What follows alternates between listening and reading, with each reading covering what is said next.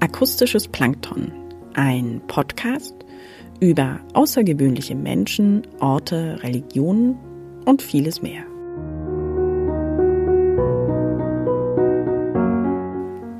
Biografisch, fiktiv oder persönlich?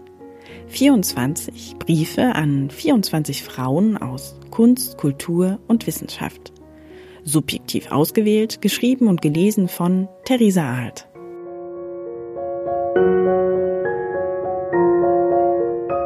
Heute Brief Nummer zwei an die erste Friedensnobelpreisträgerin Bertha von Suttner.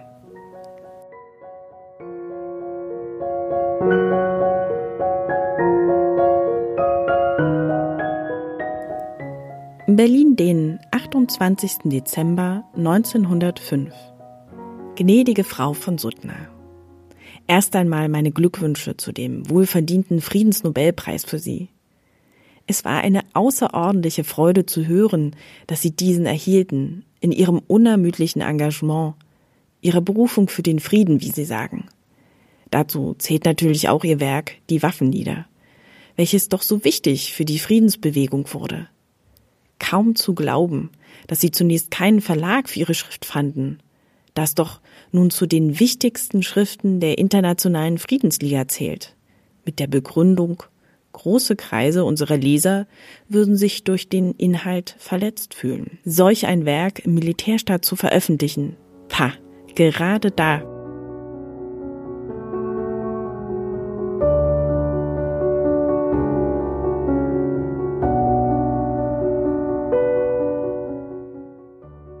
Mittlerweile ist es ja, wenn ich recht informiert bin, bereits in 16 Sprachen übersetzt worden. Und die Frage ist wohl eher, wer kennt es nicht? Ihr Engagement für die Friedensbewegung ist so groß, obwohl sie selbst derlei Geschehnisse nicht erleben mussten, und es beeindruckt mich tief. Ich möchte hier keine bösen Plaudereien wiedergeben, die man sich erzählt, weil sie doch engen Kontakt zu Alfred Nobel pflegen, der ebenfalls ihr Engagement für den Frieden unter anderem auch mit Geldspenden unterstützt. Doch von vorn. Ihr Leben begann als Adlige, als Gräfin von Kinski. Gehörten sie dem böhmischen Adel an. Später, im Alter von 30 Jahren, gingen sie unverheiratet, um Geld zu verdienen, nach Wien. Sie arbeiteten als Gouvernante im Hause des Freiherrn von Suttner. Während dieser Zeit lernten sie ihren späteren Ehemann, der zu dieser Zeit jedoch der Sohn der Familie Suttner und sieben Jahre jünger als sie war, kennen. Als dies aufflug, waren sie ihre Stellung los. Doch die Hausherren gab ihnen noch eine Empfehlung für eine Stellung als Privatsekretärin bei Alfred Nobel in Paris mit. Nobel hatte einen neuartigen Sprengstoff erfunden und verfügte so über ein beträchtliches Vermögen. Doch ich vermute, dass diese Anstellung die kürzeste in ihrem Leben war, denn nach acht Tagen ging sie zu ihrem Geliebten und heirateten heimlich und lebten fortan ärmlich im Kaukasus. Doch der Kontakt zu Alfred Nobel blieb und ist bis heute unterstützend, auch für ihre Friedensbewegung.